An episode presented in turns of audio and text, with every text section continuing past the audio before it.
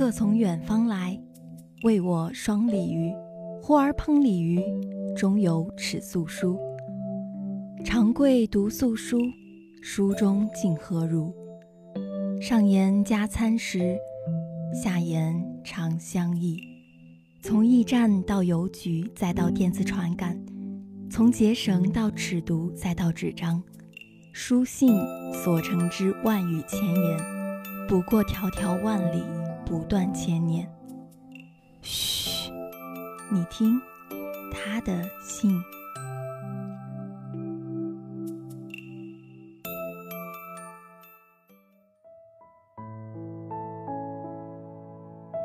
听众朋友，大家好，欢迎收听本期的《他的信》。民国著名才女张爱玲曾经说过。喜欢一个人会卑微到尘埃里，然后开出花来。其实，在动乱却不乏浪漫的民国时期，就有这么一批名人志士。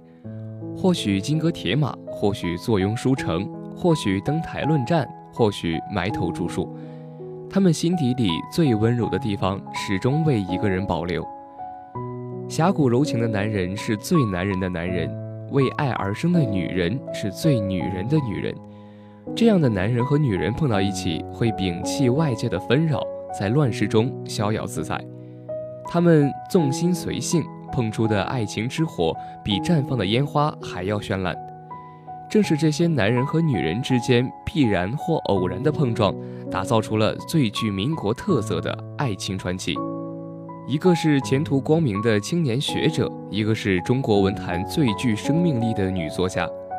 作家冰心和丈夫吴文藻的爱情故事，开始于远洋客轮上的一番阴差阳错，在前往异国他乡的途中，他们开启了一段延续六十载的美好姻缘。接下来，主播和大家一起倾听这段天作之合的心路历程，感受寥寥相思的刻骨深情。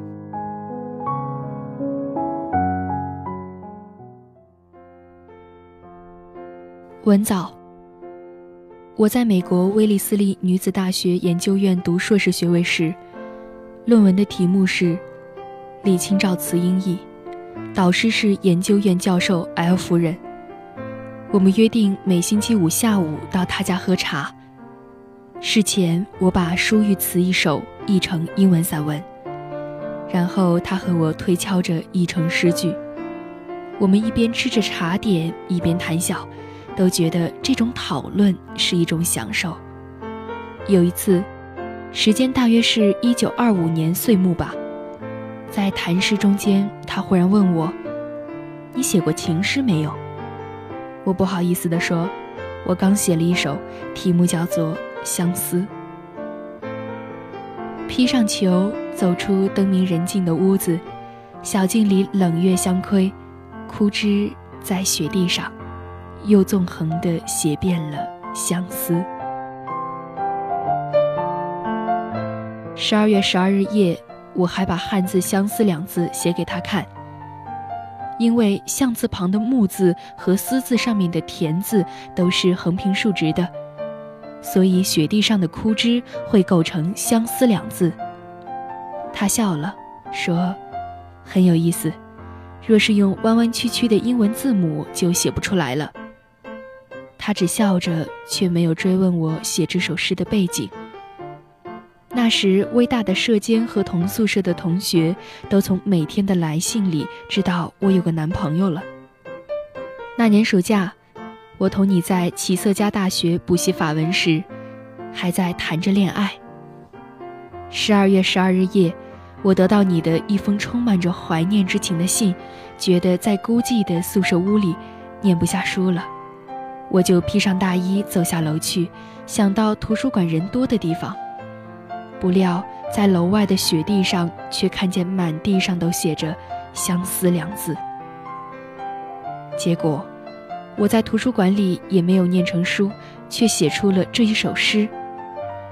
但除了对我的导师外，别的人都没有看过，包括你在内。相思两字在我们故乡，尤其在诗词里是常见的字眼。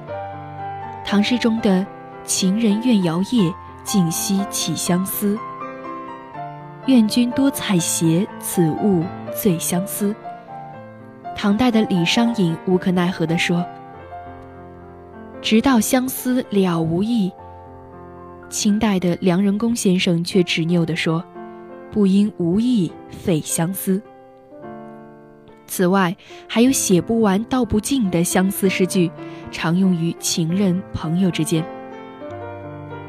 文藻，此刻我开始真诚而热烈的想你了。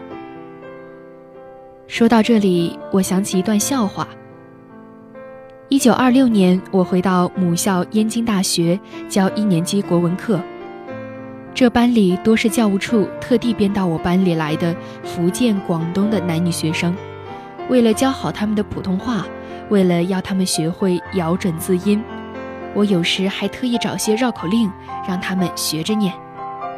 有一次就挑了半阙词，记得是咏什么鸟的：“金猎远，玉堂西，天空海阔几时归？相离只晓相思死，那时相思未死时。”这“相思死”和“未死时”几个字十分拗口，那些学生们绕不过口来，只听见满堂的“嘶嘶嘶”和一片笑声。不久，有一天，一位女同事悄悄地笑问我：“听说你在班里竟教学生一些香艳的诗曲，是不是你自己也在想念海外的那个人了？”我想，他指的一定是我教学生念的那两句有关相思的词句。我一边辩解着，却也不禁脸红起来，因为我深知，在教他们有关相思诗句的时候，我在想你。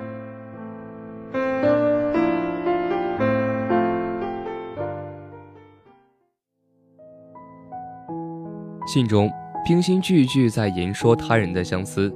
字里行间却也透露着自己的相思之情，用枯叶在漫天风雪里写遍相思，吟诵亘古以来有关相思的古诗名句，集浪漫与才情于一身的冰心所做的一切的一切，都是无形之中传递着对吴文藻的相思之情。在此之前，我从不相信缘分，遇见你之后，我开始感谢上天的命中注定。或许这是对他们彼此之间感情最好的描述吧。在开往异国他乡的游轮上，冰心和吴文藻阴差阳错的相识相知。原来冰心出国前夕接到朋友来信，信中说道：冰心与其兄弟共乘一艘游轮，拜托冰心照顾其兄弟。冰心登上游轮的第二天，就叫相伴左右的许地山去找吴卓。不一会儿，许地山就将他误认为是吴卓的吴文藻带到了冰心的面前。一问，方知许地山找错了人。身处他乡，相逢即是朋友，又何况同是去美国留学。于是他们就倚在船栏上看海闲谈。吴文藻的忠言逆耳，强烈的刺激了冰心。虽然他面红耳赤，却给他留下了耳目一新的感觉。到美国后不久，冰心患病住进疗养院。冰心生病时，吴文藻并不知晓。一九二三年，他到纽约去度假，途经波士顿与清华同学聚会，才从同学口中得知冰心吐血住院的消息。随后，他专程到疗养院看望冰心。好友来访，冰心抑郁之心为之一爽。半年的疗养，冰心虽尝到身体虚弱的不便、寒冷刺骨的艰辛。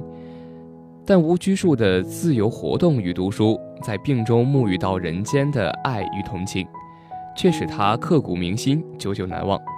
一九二五年的夏天，冰心暑期在学校补习法语，使他惊喜不已的是，吴文藻也在此补习法语。或许冥冥之中，他们心中早已播下爱情的种子，感动了上帝，给予他们再次相逢和朝夕相处的机会。这里依山傍水，瀑布和山泉在松林间时隐时现，幽深至极，是求学的世外桃源。冰心在如此美丽的地方与吴文藻邂逅，结伴求学，其快乐的心境溢于言表。在这如诗如画的人间仙境中，他们每当求学之余，便结伴在林中散步，在曲径通幽处拍照留影。此时，他们已经通近两年。彼此的感情已非常深厚。如今朝夕相处，早已到了难舍难分的程度。吴文藻经过慎重考虑，在湖上划船时，向冰心表白了他想与他结为百年好合的意愿。或许出于矜持，冰心并没有及时答复他。第二天，他才告诉吴文藻，他本人没有意见，但最终的决定权取决于他的父母。其实，冰心深知，只要自己愿意，父母是不会反对的。一九二六年夏，冰心离美回国前，吴文藻尊重他的意愿。给他的父母写了一封长信，并附了一张照片，叫冰心带回去给他父母。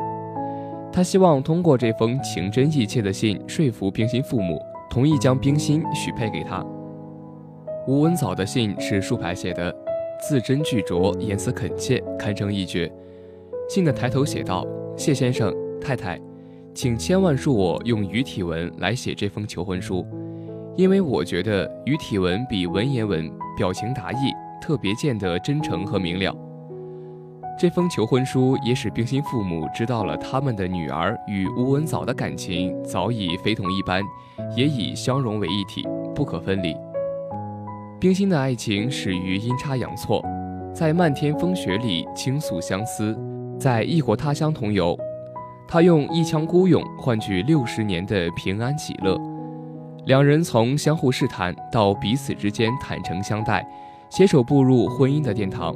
或许正如沈从文先生说的那样：“我行过许多地方的桥，看过许多次数的云，喝过许多种类的酒，却只爱过一个正当最好年龄的人。”好了，今天的他的信到这里就要和大家说再见了，请收听下一个板块《影渡南风》。